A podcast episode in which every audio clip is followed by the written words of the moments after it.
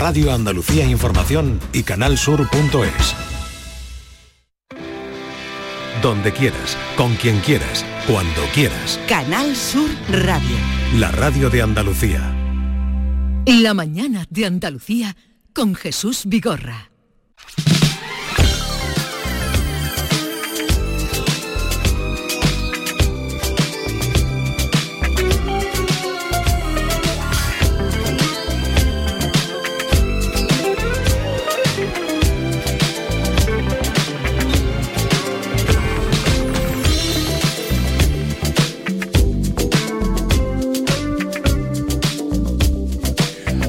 Seis minutos de la mañana, es eh, viernes y los viernes eh, Joaquín Moekel despliega aquí su talento, su experiencia, su sabiduría en este bufete radiofónico al servicio de los oyentes por la patilla.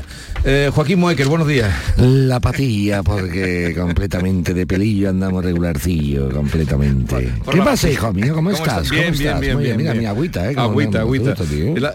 El, agua es muy, muy buena. Antes de entrar a dar paso a las moequelianas que tenemos aquí, nos quedaron muchísimas eh, para que tú vayas contestando.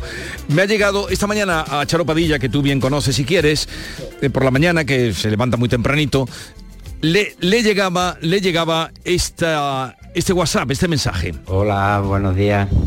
Mira, os llamo desde Cuevas del Campo, un pueblo al norte de la provincia de Granada, y todas las mañanas oímos el programa del Club de los Primeros con Charo Padilla.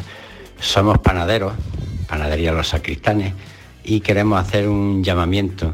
Queremos que el Club de los Primeros sirva de, de altavoz para, para dirigirnos a todos, porque esta panadería por jubilación se va a cerrar en los próximos meses, pero nuestra intención es que siga funcionando este obrador de panadería, porque entre otras cosas el único que hay en el pueblo, un pueblo que tiene cerca de 2.000 habitantes, y nuestra intención es que no se cierre. Así que estamos interesados en que alguien coja las riendas de este negocio para que siga funcionando.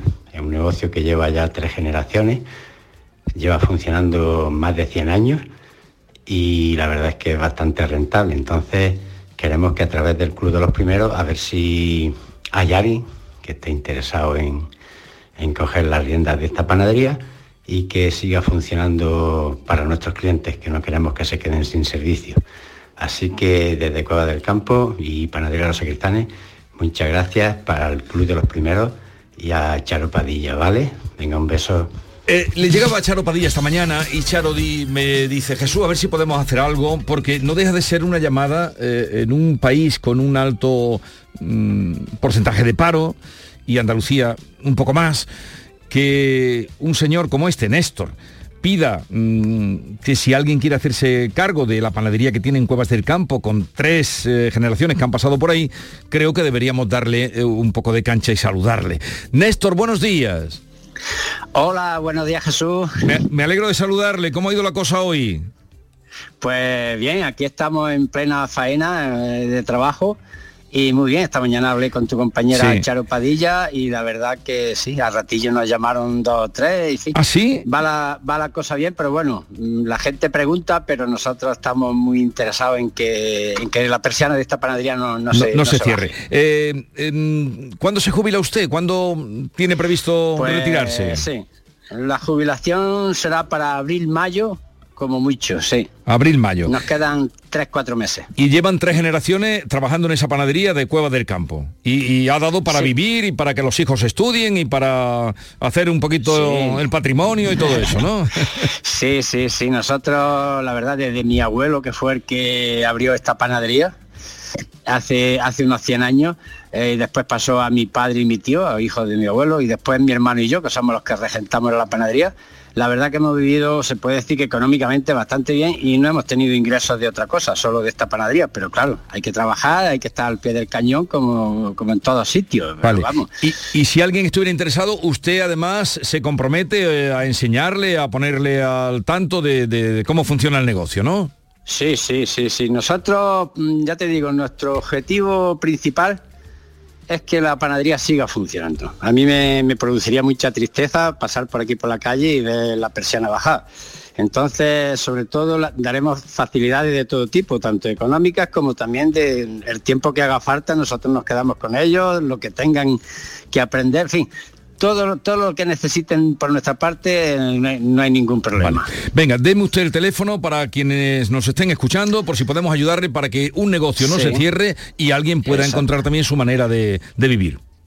Sí, pues te doy el teléfono. Mira, el teléfono fijo de aquí de la panadería es 958 sí 71 80 ¿Mm?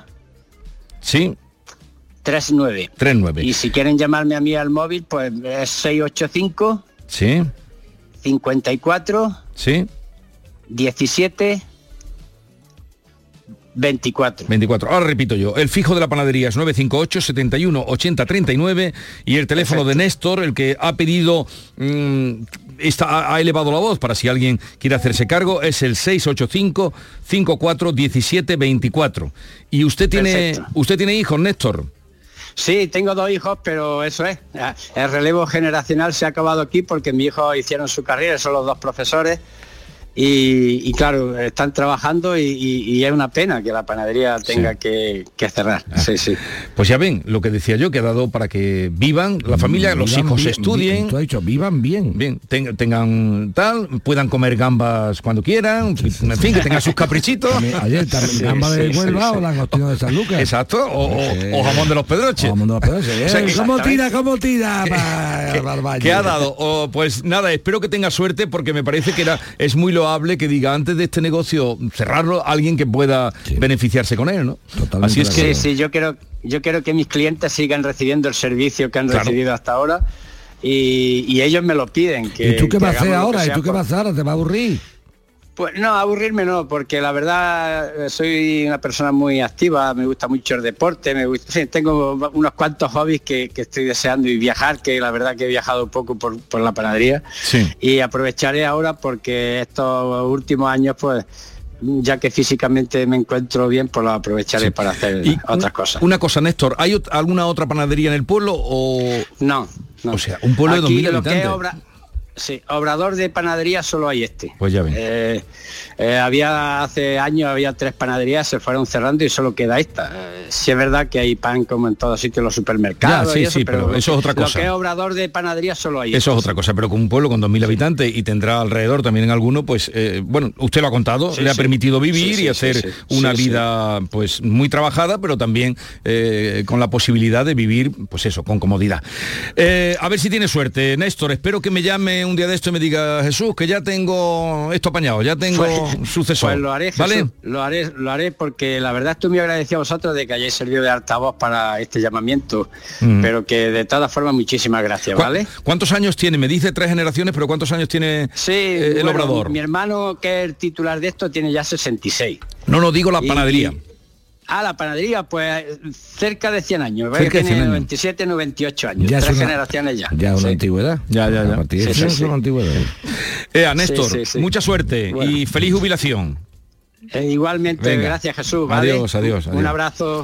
Es que me ha llamado la atención porque es un, qué bonito. un gesto precioso de generosidad. ¿Puede haber algo más bonito que hacer pan? ¿Te acuerdas tú de aquella canción que decía pan, pan, pan, hago pan porque el pan es de Dios? Qué bonito. el pan es Además siempre se ha hablado para ganarse el pan. Eh, ahora, eh, y lo de lo de comer, lo de comer, yo como he visto, lo de esta, este fin de semana está viendo la película esta de la Sociedad de la Nieve. Ah, yo lo he visto también. Me ha gustado, está muy bien hecha. Está muy bien hecha. Está muy bien hecha. Y, ves tú exactamente la verdad que mm, cuando la gente tiene cierta generosidad también, ¿eh? en ese caso fueron bastante, no son unos con los otros y aquel papelito en la mano del, tío cuando dice aquello de no hay nada más bonito de dar la vida por los amigos, ¿no? Mm. ¿Entiendes? A mí me, ha encantado, está muy bien hecha. Eh, lo ideal sería si viéramos esa película sin saber lo que sabemos, porque tú sabes toda la historia, vas a verla Si la viéramos sin saber la historia sería... Oh, sí, sí, fuerte. Y hay momentos muy... Muy fuertes, muy fuerte, muy fuerte. Eh, déjame que pase otro anuncio de tu amigo Ángel Parejo, que me pedía ayuda ayer, ya sabes que aquí somos, en fin, estamos... ¡Hombre, el Angelito! Pues sigue igual. Qué buen tipo. Lleva ya 180 niños ha traído. Qué ¿eh? buen tipo ese. Eso es corazón puro. Eso, eso, la, eso, eso, eso, yo, la persona de Ángel Vigorra, que tú suerte de conocerlo por ti, es la típica persona que tú dices, oye, que de gente buena hay y sobre todo aquí en Andalucía. la, labor de esta gente, ahí te digo de verdad, te lo digo sin coña, ahí es cuando te ves tú pequeño. Ya. Te ves pequeño, porque tú dices, tú haces cosas, tal y cual, vas a juicio, vas tal, vas a hacer, no, la vida Sí. diaria de cada uno, ¿no? Tú en la radio, tú dices, oh, yo soy Sí, una sí, persona pero- periodista que tengo sí. un programa de radio, un montón de horas por la mañana, la gente me escucha. Y tú dices, ¿y este hombre lo que hace? De complicarse la vida, envenenar a la gente, digo envenenar Sí, en el sí, sentido sí. positivo, ¿no? De envenenar a la gente, de venga, métete y tal, y ahora la gente pelea, "Pues otra vez que se venga a mi casa, con lo, con lo que eso conlleva. Sí, oye, que- meter a alguien Sí, que no porque aquí, en, porque aquí en Andalucía, Vigorra, somos muy generosos, somos muy, muy tal, ¿veis?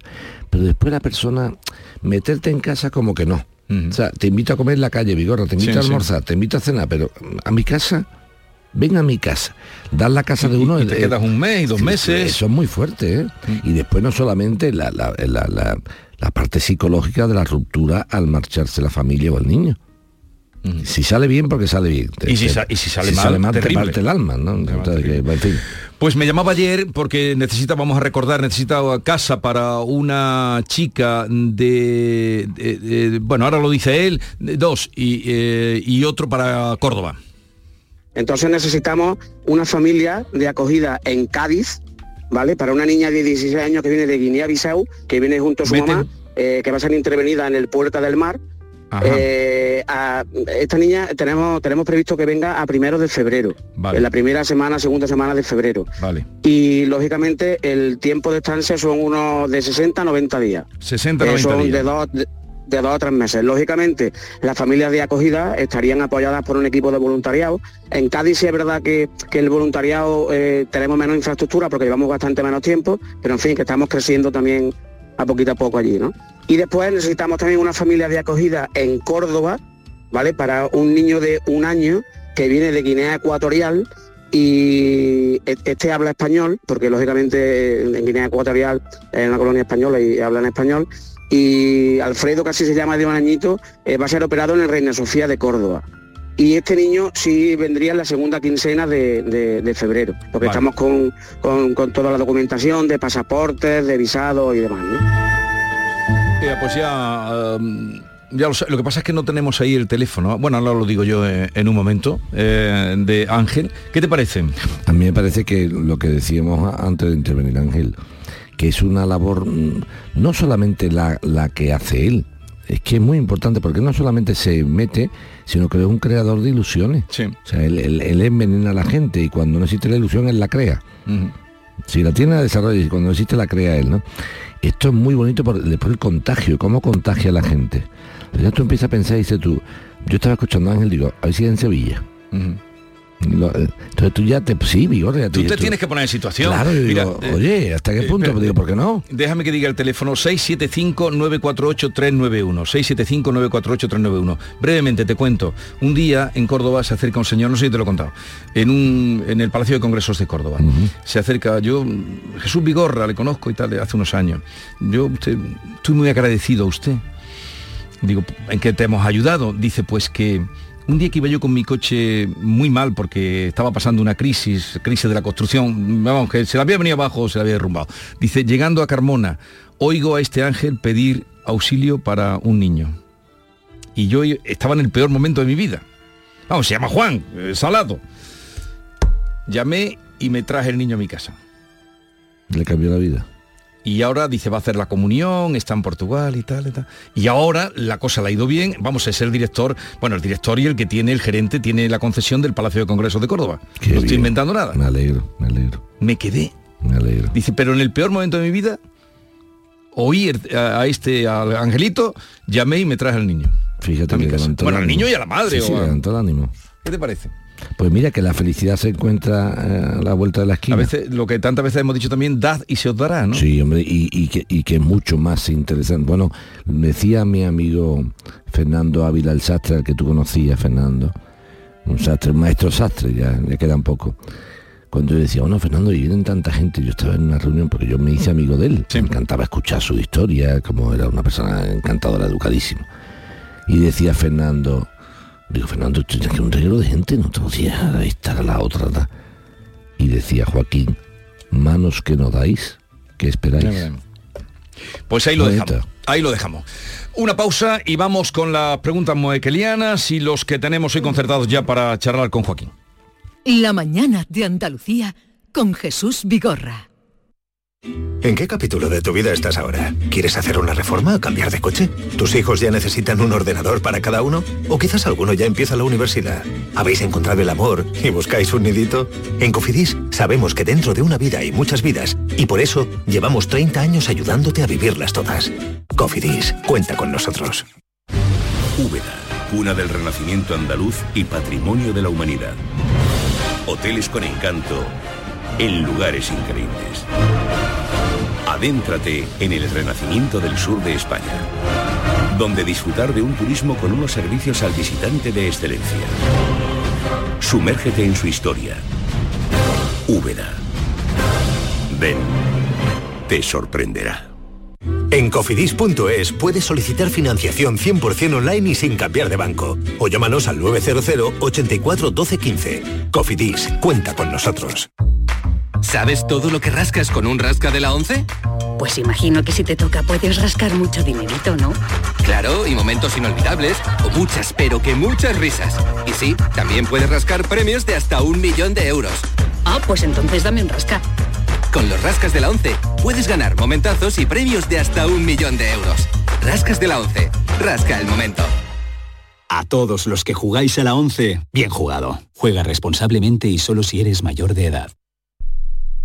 Hacer ejercicio, comer bien, cuidar nuestra salud mental. Suena fácil, pero ¿por dónde empezamos? En Clínica Luces son expertos en salud física y mental, psicología, fisioterapia, nutrición, psiquiatría. Lo tienen todo. Llamad al 680-648-718 o acercaos a Avenida de Montequinto 10, clínicaluces.com. Vive las rebajas en Los Alcores. Encontrarás todo lo que estabas buscando al mejor precio. Moda femenina, masculina, infantil, calzado, decoración y complementos para el hogar, deporte, no las puedes dejar escapar. ¿Hay ganas de rebajas? A92, salida 7, Alcalá de Guadaira, Sevilla. Centro Comercial Los Alcores. Mucho donde disfrutar. El Carnaval de Cádiz te lo cuenta Canal Sur Radio y Radio Andalucía Información con la cobertura digital más amplia en Carnaval Sur.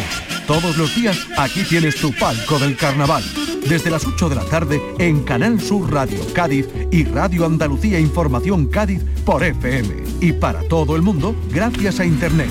Disfruta de este concurso universal a través de nuestra aplicación móvil, nuestra web y la plataforma Canal Sur Más, con Fernando Pérez, Ana Candón y todo su equipo. El Carnaval de Cádiz, en Internet, estés donde estés. Desde Cádiz para Andalucía, España y la humanidad, muy buenas noches, buena gente.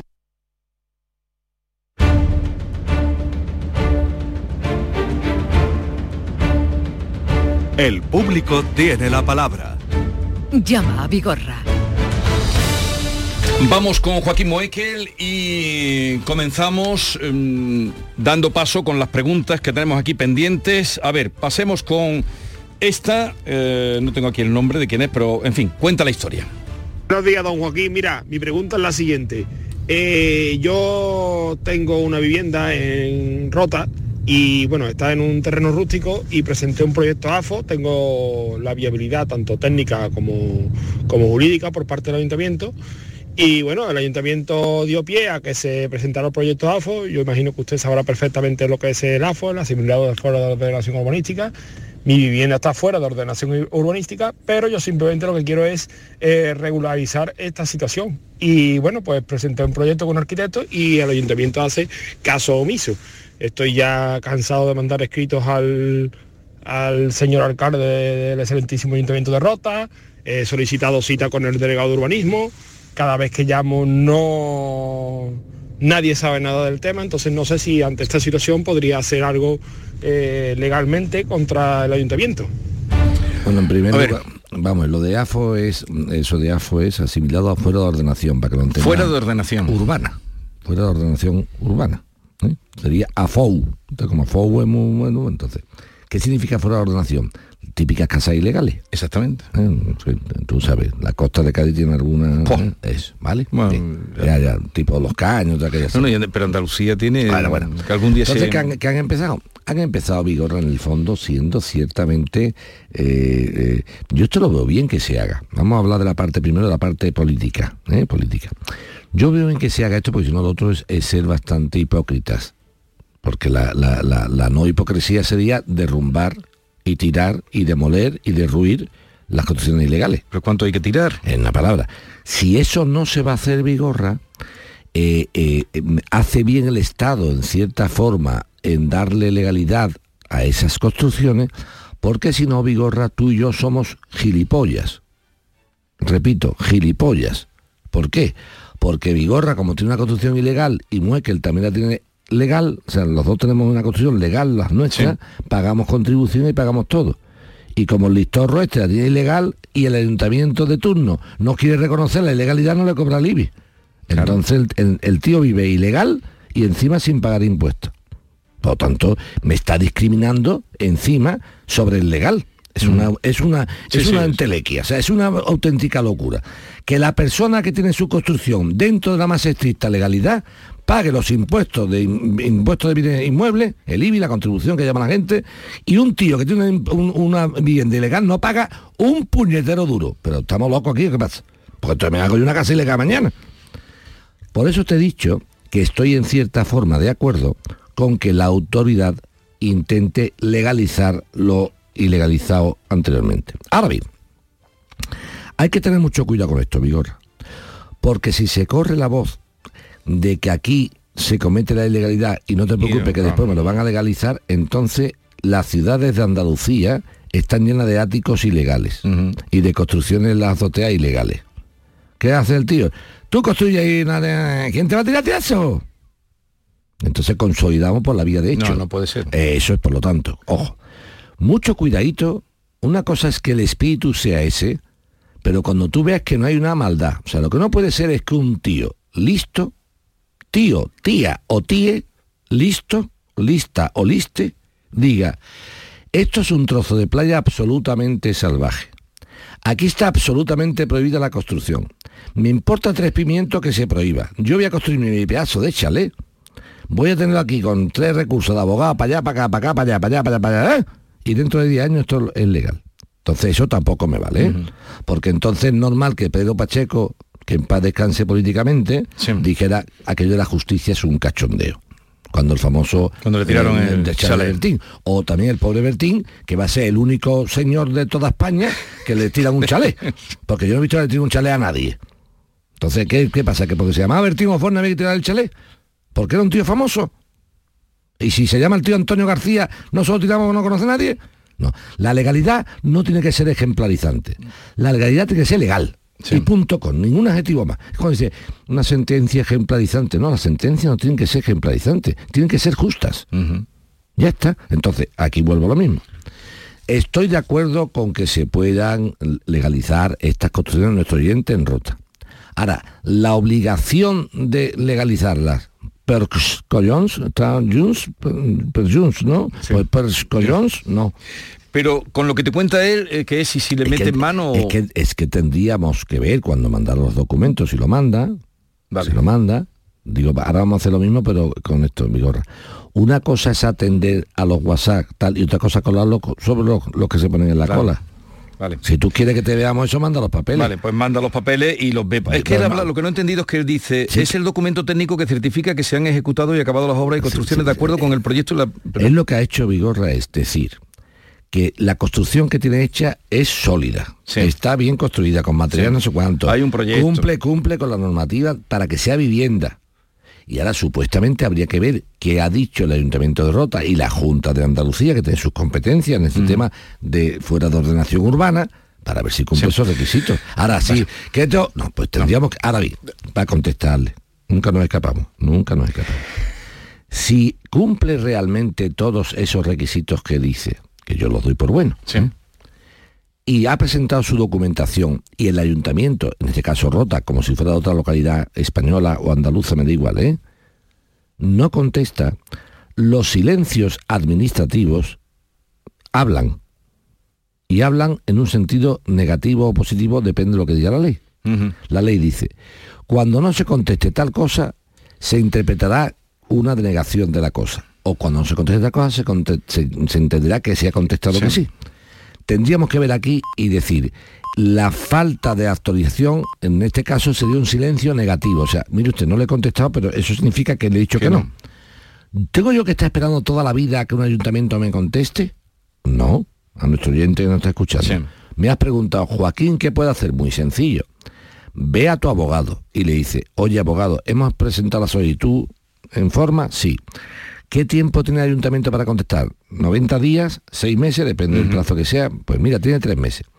En este caso el silencio se interpreta como silencio negativo, de no se me concede la licencia o no se me, eh, no se me da la, concesión de la, de la autorización de legalización de la construcción. Muy bien, pues como se entiende que me han dicho que no, abro entonces la vía judicial. Y le digo al juez, señor juez, de lo contencioso administrativo, he presentado licencia tal y cual para homologar o legalizar la obra tal y cual conforme a la legislación vigente y la normativa. El ayuntamiento no me contesta. Y como creo que llevo razón, usted suple la falta de contestación del ayuntamiento, para eso está la justicia. Vale. O sea, ante, ante la contestación por silencio, que se interprete negativo, o ante la contestación de negativo expresa, se abre la vía judicial. Bien, vamos a la siguiente pregunta. Estas preguntas ya saben ustedes que son las que supuestamente nos requerimos que sean, que no necesiten papeles, porque ya saben que Moecker mm, siempre habla con papeles por delante, pero hay preguntas concretas como las que están saliendo. Adelante. Hola, buenos días. Una pregunta para Vigorra sobre la recuperación de un plan de pensiones. Si puede indicar si a partir de enero del año que viene se pueden recuperar según la antigüedad que tenga. A ver si esto es así o no. Gracias, buenos días. ¿Los pillado? Sí, es así. Eh, los planes de pensiones tienen una serie de vicisitudes para, para recuperar. Primero llega la edad, obviamente. Segundo, un problema de invalidez. Tercero, un problema de, paro de larga duración. ¿eh? Todo ese tipo de cosas. Pero se ha abierto también a partir del año 24 una fórmula para sacar parte del plan de pensiones. Depende de la antigüedad del plan y una cantidad concreta. O sea, que se ha sumado Vigorra a los requisitos que había para recuperar un plan. El plan de pensiones, para que lo entienda la gente, primero Vigorra, plan de pensiones, lo primero que se hace es lo siguiente. plan de pensiones es, primero, yo recupero el plan cuando pensiono, cuando me, jubilo. Eso. Segundo, ¿existe pensión distinta a la jubilación? Sí, la invalidez absoluta, total. Bien. Tercero, ¿qué se inicia después? La gente empieza a quejarse, Vigorra, y dice, oiga, mire usted, no es normal que yo tenga un plan de pensiones, esté parado y no pueda comer o no pueda pagar cosas. Entonces se amplió también el requisito, diciendo, oiga, si usted es un parado o parada de larga duración, también podrá recuperar anticipadamente el dinero. El dinero. Y si ha una enfermedad, Y se ha abierto ahora otra espita que sería, oiga usted, si el fondo tiene tal antigüedad y usted quiere recuperar tal, parte, las aportaciones que hizo desde tal año, tal año puede recuperar. O sea, a su pregunta, sí, que se acerca a su entidad financiera donde tiene el fondo y puede hacer parte, recuperar parte de esa cantidad.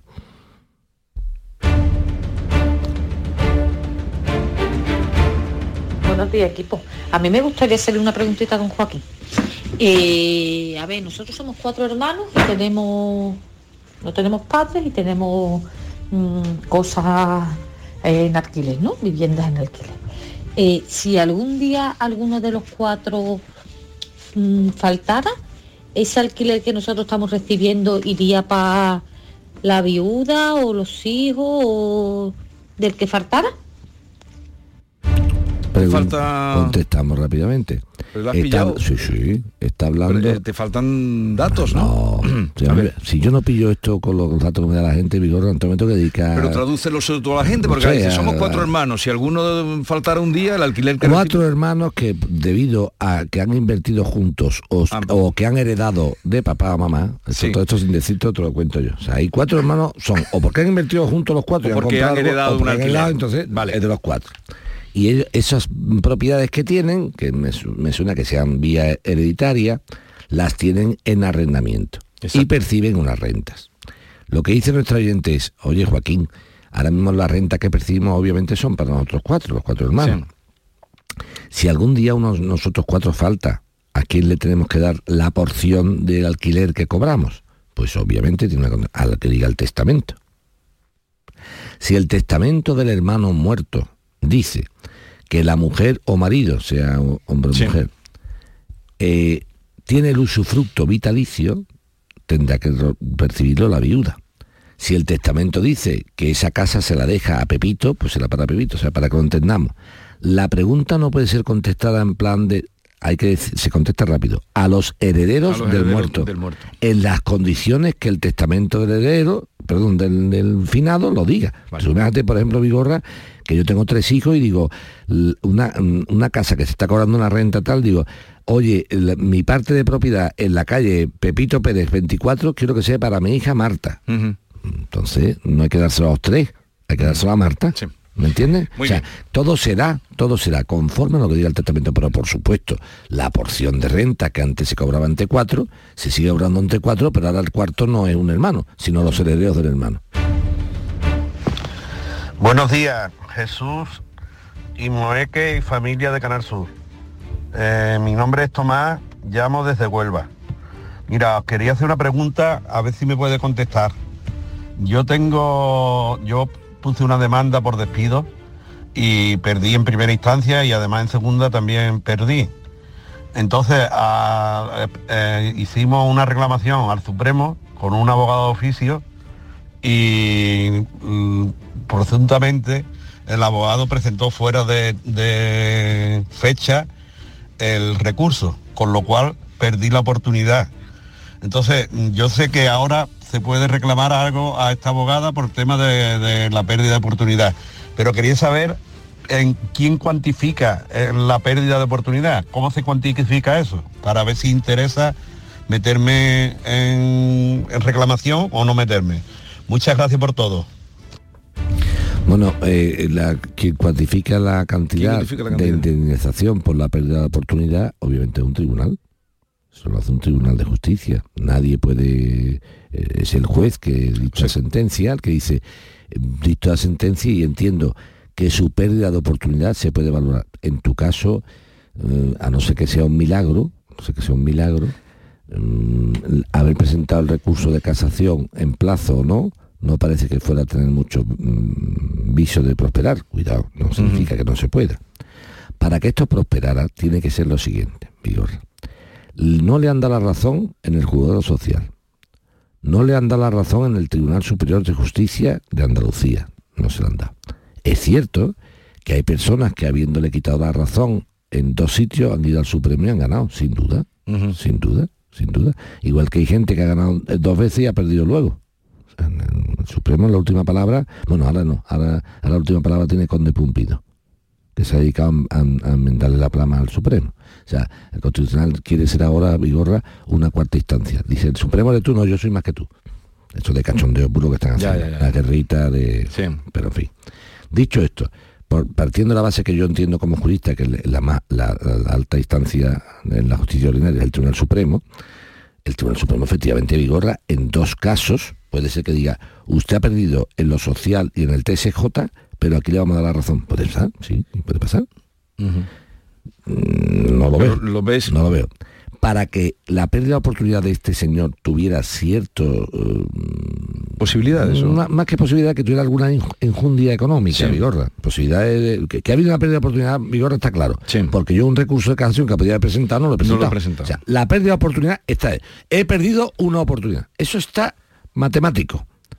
Ahora bien, ¿cómo cuantificamos esa pérdida de oportunidad? Pues la pregunta a nuestro oyente. Lo que tengo que, estoy explicándole a la gente las cosas. Bien. Esto se cuantifica en base a los visos de prosperabilidad de ese recurso. O sea, aquí de tonto ni uno. Vamos, a ver, ¿este recurso tenía alguna vía de, de- de que se ganara?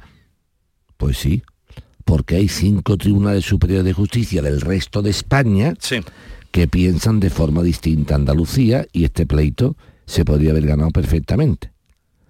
Pues si se podría haber ganado perfectamente y yo he perdido la oportunidad de poderlo ganar, pues se cuantificará en base a cuánto hubiera sido la indemnización que tenías tu podría haber- derecho, tal. Que no es que te la den a ti, ¿eh? O sea, si a él le correspondía una indemnización de 10.000 euros, no es que le den 10.000 euros. No. Lo que le pueden dar es una cantidad de 2.000. O sea, vuelvo a repetir. Para que esto prospere con una cuantía que merezca la pena, tengo yo que ver realmente que existan sentencias en un caso como el tuyo, idéntico, idéntico, no parecido, idéntico, y diga el Tribunal Supremo, no, es que había que darle la razón. Y me extraña, ¿por qué? Muy sencillo, Vigor. Porque si el Tribunal Supremo hubiera dicho en el caso de nuestro oyente A, hubiera dicho B, el juez de lo social y el Tribunal Superior de Justicia de Andalucía hubieran dicho lo que dice el Supremo. Ya, ya, ya. ¿Entiende?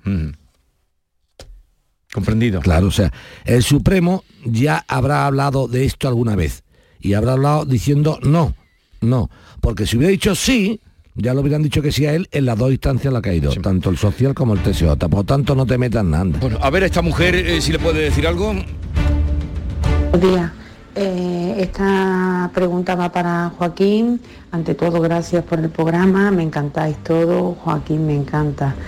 Quería comentaros que a ver si me puede ayudar. Yo quiero separarme de mi marido, pero yo tengo separación de bienes porque él así lo quiso y yo acepté lo que él quiso. Y el piso está puesto a nombre de, de mi marido. Y ahora yo quiero separarme, él no se quiere ir de casa y yo me gustaría saber si yo tengo algún derecho sobre la vivienda. Tengo cuatro hijos, todos mayores menos la menor, la más pequeña. Y me gustaría saber si yo tengo algún derecho. Yo soy ama de casa y si tendría algún derecho de una paga o si tendría derecho hasta que yo encontrase un trabajo. También soy ya mayor y me va a costar más trabajo encontrar algo. No tengo paga ninguna y, y- y no lo sé, estoy un poco perdida. Y tiene cuatro Ojalá hijos. me puedas decir algo como oriente. Muchísimas gracias.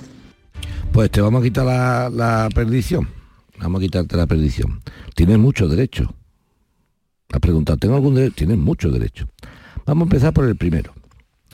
El primero es que, aunque estés casada bajo el régimen de separación de bienes, en la separación de bienes no se separan los bienes, porque están separados, obviamente, no hay que liquidar.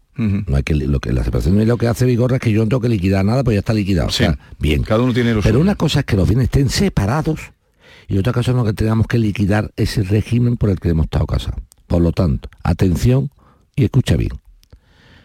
Mírame el número de años que llevas casada.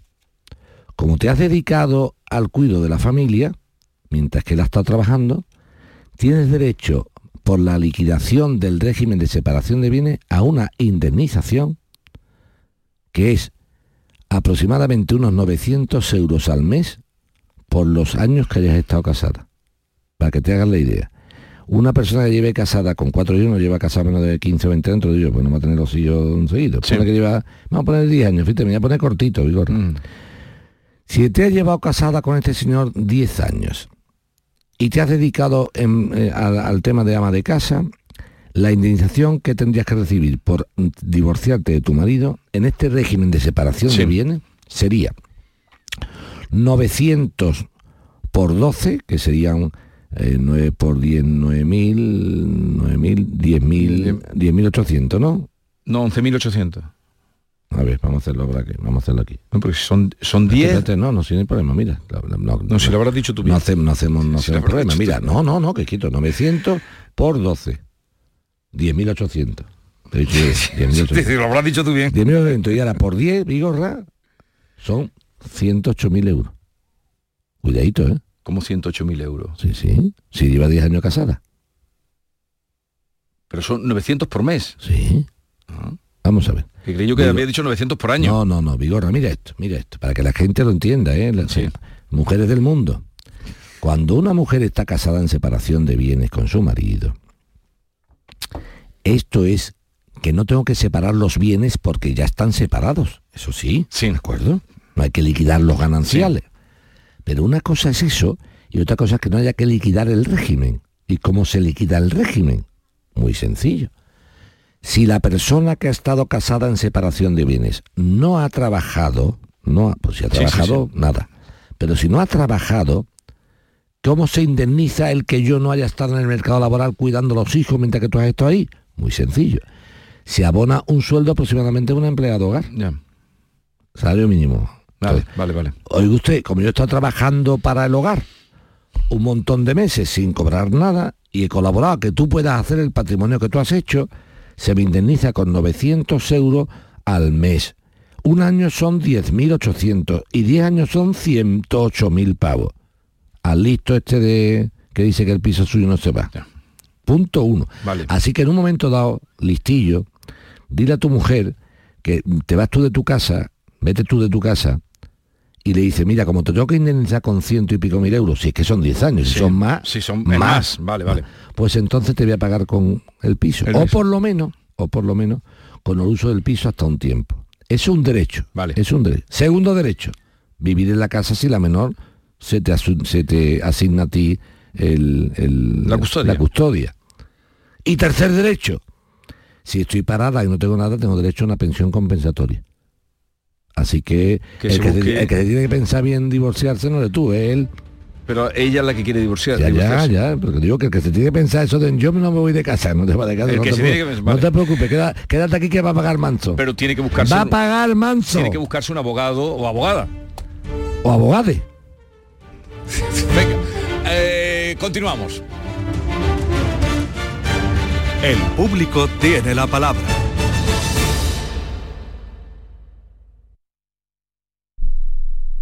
Bormujos más limpio es cosa de todos. Recoger las cacas de tus mascotas, no tirar latas de refresco o colillas al suelo, mantener tu parque sin basuras. Son pequeños gestos que hacen grande nuestra ciudad. Tu pueblo limpio es cosa de todos. Campaña promovida por el Ayuntamiento de Bormujos y Urbaser. Atención amantes del arte. Ante la gran demanda de visitantes, la exposición inmersiva Van Gogh Grandes Éxitos amplía su estancia en Sevilla. Disfruta esta experiencia única hasta el 14 de abril en el Pabellón de la Navegación.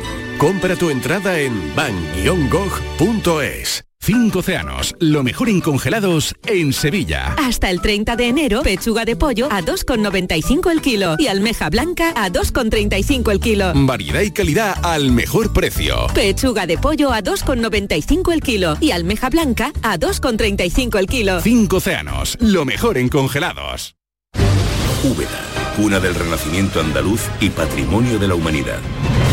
Hoteles con encanto en lugares increíbles. Adéntrate en el renacimiento del sur de España, donde disfrutar de un turismo con unos servicios al visitante de excelencia. Sumérgete en su historia. Úbeda. Ven, te sorprenderá. Quiero compartir contigo en Canal Sur Radio el inicio de las mañanas de los fines de semana. Te espero en Días de Andalucía con toda la actualidad, música, literatura, ciencia, entrevistas, cine, flamenco. Los fines de semana puedes disfrutarlos de una forma muy especial en Días de Andalucía. Desde las 8 de la mañana en Canal Sur Radio con Carmen Rodríguez Garzón. Contigo somos más Canal Sur Radio. Contigo somos más Andalucía. Las respuestas a tus preguntas están en la noche más hermosa. Historia, ciencia, misterio, crecimiento personal. Un programa fascinante para tus noches del fin de semana. La noche más hermosa. Viernes y sábados con Pilar Muriel. Canal Sur Radio. La radio de Andalucía.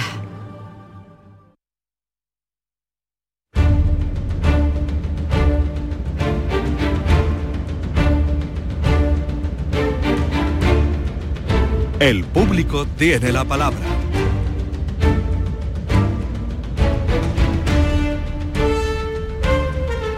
Vamos con David, que nos llama desde Antequera. David, buenos días. Eh, buenos días, buenos días. Venga, cuéntale a Joaquín, que te atiende y te escucha. Pues mira, os comento, mira, yo trabajo con un camión, ¿vale? Soy camionero. El día 20 de noviembre, pues estando trabajando, sufrí un tirón abdominal, ¿vale? Eh, entonces me fui para, la mutua al día siguiente, ¿vale? Y me, me hicieron una ecografía, la mutua más en Málaga, me hicieron una ecografía en el centro Scanner y, y confirmaron de que se me había producido una hernia umbilical. ¿Vale? Eh, me vio la doctora allí en la mutua el día 21 y me dice la doctora que todas las hernias se derivan a enfermedad común, que eso lo mismo lo tenía yo de bebé de haber llorado, esa hernia, o sea, que, algo que es incomprensible porque yo en mis 46 años no me he dado cuenta de que tengo el ombligo hacia afuera que, y que tengo una hernia. Y que, que, no, que me dice que eso no es un accidente laboral, que eso no me ha pasado a mí por hacer un sobreesfuerzo en el trabajo, y que me deriva la seguridad social. ¿vale? Esto me, me pasó a mí eh, haciendo los trabajos de bajar las patas del remolque, ¿vale? Vale. Eh, estas patas estaban en mal estado, estaban dobladas, así que mm, el sobreesfuerzo era mm, mayor todavía. Yo le he mandado a Joaquín un, un vídeo, le he mandado la documentación, Sí. el, día 20 el día 22 las patas de ese remolque se cambiaron, ¿vale? Porque si no estaban en mal estado, entonces ¿por qué se cambiaron esas patas del remolque? ¿Vale? Así que bueno, eh, toda esta historia así. Eh, me voy para el hospital, porque me dijo la doctora, no, no, tú esto te vas al hospital, porque aparte en la ecografía que me hicieron, aparecía como que la hernia estaba complicada, que podía haber un poco de inflamación y líquido. Me fui al hospital, me vio allí un cirujano, me puso en lista de espera por la seguridad social, ¿vale? Bueno, fue transcurriendo el tiempo y eh, me llama la mutua al tiempo, me dice que si yo quiero que me operen por la mutua, aunque esté dado de baja por la seguridad social. Digo, mira, yo no tengo, yo lo que quiero es ponerme bien, que me operen, que me arreglen esto y, y incorporarme al trabajo lo antes posible, ¿vale? El día 28 de diciembre me, me operan, ¿vale? Bueno, antes de esto yo y presenté una solicitud de determinación de contingencia, ¿vale? Para que me lo aceptaran como accidente laboral, porque es allí donde me pasó, por un sobreesfuerzo. El día 28 de diciembre me operan en el hospital de Málaga HM, ¿vale? Eh, por parte de la, de la mutua, pero dado de baja por la seguridad social. ¿Vale? Eh, me operan el día 28. Ahora, el, el día 1 de diciembre nació, nació otra hija mía, ¿vale? Que de hecho fue la primera bebé en nacer en toda Málaga. ¿Vale? La- en la provincia de Málaga, ¿vale? Y entonces mm, al día siguiente me llama la doctora y me dice, oye, dice, mm, mm, porque en recursos humanos me dijeron en mi trabajo, dice, tienes que pedir el, la, la baja, eh, no, perdón, el, el alta, porque al nacimiento del bebé tú tienes que coger la baja por paternidad. Cuando es algo que tampoco comprendo, si yo estoy de baja por esto que me ha ocurrido, por la operación de mi hernia, no sé por qué me hacen de, de coger el alta para mm, coger la baja de paternidad que según ellos, en el nacimiento de bebé, yo tengo que tener seis semanas obligatorias de baja de paternidad. Que tampoco sé si eso es así o correcto. ¿Vale? Eh, en fin, yo me voy a mi médico de cabecera, me dan el alta para poder coger la, el- la baja de por paternidad. ¿Vale? La médica me llama de la mutua, me dice que, que dice, oye, ¿tú has cogido el alta? Digo, sí, por esto, porque he sido padre. Y me dice, es que si tú has cogido el alta, yo no te puedo autorizar la, la cita que tú tenías el día 16 con el cirujano, donde me operó. Vete a tu médico de cabecera. Me voy al médico de cabecera, allí no tienen ni idea de lo que me van a hacer, para si me tienen que quitar los puntos de sutura que tenía, no sabía lo que hacer. Yo volví a llamar a la mutua con mi total enfado, le digo, mira, mire usted, pasa esto, yo he ido allí, la doctora no sabe lo que hacerme me ha autorizado de, de que me vea al cirujano, que por suerte ayer fui a- me di- al hospital donde me operaron por urgencia, tuve la suerte de que me viera el mismo cirujano que me operó, me ha podido quitar los puntos, pero en fin, yo tengo un desconcierto con todo esto porque la nómina de diciembre es de risa, un incentivo que yo cobraba en enero también lo he perdido y en fin, es un caos total esto, ¿vale? Pero la Pues, pregunta... No, eh, no, no, lo ha explicado David muy bien. Sí, lo explica muy bien, pero En primer ¿qué es lo lugar, que Da- quiere sí, saber? pero en primer lugar, David, hay una cuestión. Vamos a ver. Tu convenio colectivo, tu convenio colectivo, eh, mm, da un tratamiento distinto a la hora de cobrar si eres accidente de trabajo o si eres enfermedad común o completas el 100%. La primera pregunta. Hombre, si, si el, el convenio, según tengo yo entendido, si lo declaran como accidente laboral, yo cobro el 100%. Claro. Y cuando eres baja laboral, no. Cuando eh, baja laboral, cambia, cambia lo, es- es enteras, ¿qué, convenio, no- no- qué convenio colectivo se te de aplicación a ti? ¿El de construcción, el de sido metalúrgica, el del transporte? ¿Cuál? Bueno, bueno, yo soy yo soy conductor profesional. Sí, pero, Vale, pero, soy ¿qué, conductor pero ¿qué convenio se te aplica en tu empresa? ¿El de transporte, el de construcción? Conductor profesional puede ser... en- Supongo que será el de transporte. ¿A qué se dedica la empresa? Sin decir nombre de la empresa, ¿a qué se Eh, dedica? eh, eh, es una empresa de transporte. Eh, entonces el convenio de transporte, eso, el convenio de transporte, de vale. transporte, Convenio de transporte. Bueno, pues lo primero que hay que hacer es ver si el convenio de transporte, David, que te lo voy a mirar yo, completa el 100% la baja del accidente, porque si la baja del accidente es el 100% me da igual que me da lo mismo. No sé, me estoy explicando. O sea, si yo voy a cobrar el 100% estando de baja laboral o estando de baja por accidente, es una guerra mm, más técnica que real.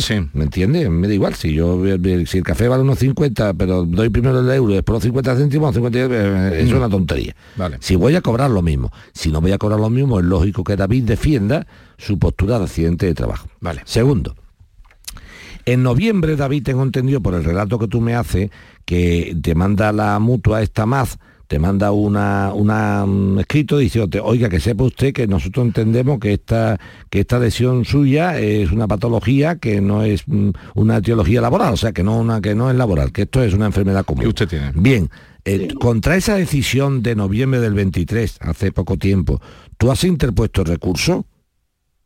Eh, yo hice un recurso para pedir el cambio de contingencia de la Seguridad Sí, Social y sí. a ellos le hice también dos reclamaciones. El mismo día 21 que la doctora me dijo todo esto, que me derivaba a la Seguridad Social, Sí, pero yo no me, hice no me una con- no- no me- reclamación. pero no me conteste con una pregunta. El día 23 de noviembre, no me digas lo que te dijo de... El 23 de noviembre, David, te mandó la mutua más una carta diciéndote que de accidente de trabajo, nada. ¿Tú a ese escrito que te han dado, has presentado un recurso contra esto? No, no. Pues entonces lo has dejado firme. No. ¿Lo entiendes Yo, ahora? eh, ¿Me sigue ahora o no? O sea, tú no puedes presentar un escrito el 21 porque yo te he contestado el 23. Yo te he dicho el 23, que te vaya a tomar por saco. Así te he contestado, te he dicho que no, que de accidente de trabajo nada, que esto es una enfermedad común. Y contra esa carta que tú tienes en tu mano, que es la que pone Málaga 23 de noviembre de 2023, don David tal tal, que no vamos a decir tu nombre, dice, oiga, que le por medio del presidente le, le- le contesta su reclamación del 21 de noviembre que nanay, que esto sigue siendo, y tú ante eso no has hecho nada. Pues entonces no me han asesorado bien porque yo me fui a mi comité de empresa, le pregunté, oye, me ha llegado esta carta. Dice, no, tú como has, como has solicitado el cambio de contingencia, cuando ya te re- respondan al cambio de contingencia, a ver si se te aceptan de eso, dice, entonces tendrás 30 días para, para tú reclamar o para, para que ellos te lo consideren como accidente. Pues el día 21 de noviembre, diré a tu comité de empresa que se, a ver si se espabila, el día 21 de noviembre tú pediste la solicitud de determinación de la contingencia de incapacidad temporal. Efectivamente lo pediste el 21. Y el día 23 te contestaron diciendo hasta luego Lucas. Sí, yo el día 21 hice una reclamación interna en la mutua y otra reclamación en la Junta de Andalucía. Y el día 24 presenté la solicitud de cambio de contingencia. Esa es la que no te han contestado todavía, ¿no? Eso es lo que no me han contestado, Ah, que esa- el cambio de contingencia está presentado en el Instituto Nacional de la Seguridad Claro, Social. eso es el Estado, ¿no? esperando. La- eso es el Estado, tiene que ver con la Junta. Entonces, ¿Y ahora qué? la muy sencillo. Vamos a esperar la contestación del Estado. La mutua ya la ha dicho que se vaya por aquí. Hasta. Luca, luego. Entonces, vamos a esperar la contestación del Estado. En la contestación del Estado, David, pasa como lo que hemos comentado esta mañana a un oyente. Si no se te contesta a tu solicitud de determinación de contingencia en un plazo, se te abre la vía judicial. O sea, no tienes que estar esperando eternamente a que le contesten a este pobre hombre sí o no. ¿Me estoy explicando con claridad? O sea, que tú no te pongas a esperar todo lo que te, te- si no te contestan en un plazo, directamente a la vía judicial. Esto en con relación, Vigorra, a la determinación de la incapacidad. Después ha, ha puesto de manifiesto otro problema que es el, el pitorreo de la mutua y la baja. Eh, el que la mutua le haya aceptado operarse por la vía mutua y no por la vía social está dando un tufo positivo, no negativo, Sí. un tufo positivo de que al final la mutua se va a quedar con el accidente. Claro. Porque si la mutua tuviera claro, claro, mm, cristalino, que eso no, yo no veo pero a un señor que no tengo que hacerlo. Así que esto por aquí. Y segundo, el tema de la paternidad, muy sencillo. Oiga usted, yo he sido padre, sin duda, pero tengo que ver exactamente cuándo pido yo mi permiso de paternidad, mi baja por No, paternidad. no lo pueden obligar. En, en la palabra, si yo estoy enfermo ahora mismo, claro, y yo me doy de alta mm, de, de- por, por la paternidad, disculpe, estoy perdiendo los días de baja de esta historia. Entonces estamos, ¿qué ha pasado? Que se han superpuesto los periodos. ¿eh? Entonces, lo primero que quiero que veas, David, por favor, en el comité de empresa, y, y yo te lo miro para, para el siguiente día, es tu convenio colectivo de transporte bonifica, o sea, mejor dicho, completa al 100% en caso de baja. Si, es, si completa al 100% me da igual que sea. ¿Y eso lo mira él o lo miras tú? El, el- el que lo mire, pero si no lo mira él, se lo miro yo. Vale, ¿Vale? Venga, pues lo miras para el próximo día y nos dice. Y nada, eh, teníamos ahí esperando a otro señor, eh, pero ya para el próximo día. Francisco Javier, el próximo día vamos contigo cuando, cuando empecemos. Oye, veo que hoy en el, el ABC de Sevilla, ayer estuviste como jurado de los premios, que ya lo eres, de los premios taurinos, pero veo que sale la sentencia que nos contaste aquí cuando condenaron al ayuntamiento por la muerte del menor, el caso que tú llevaste Que en Vigorra, la finca. Vigorra siempre tiene que ser en la primicia. finca aquella Vigorra que siempre te- explicaste el otro día muy que. Vigorra siempre tiene que ser primicia. Eh, pero con, lo una, quieres, pero con pues una semana, pero una semana de antelación, ¿no? Sí, Con sí, dos días. lo Sí, que hemos contado aquí es que el Ayuntamiento de Sevilla ha sido condenado a pagar. pagar a, la familia del chico esa cantidad. Enhorabuena por haber Un abrazo. lo conseguido para esta familia. Adiós.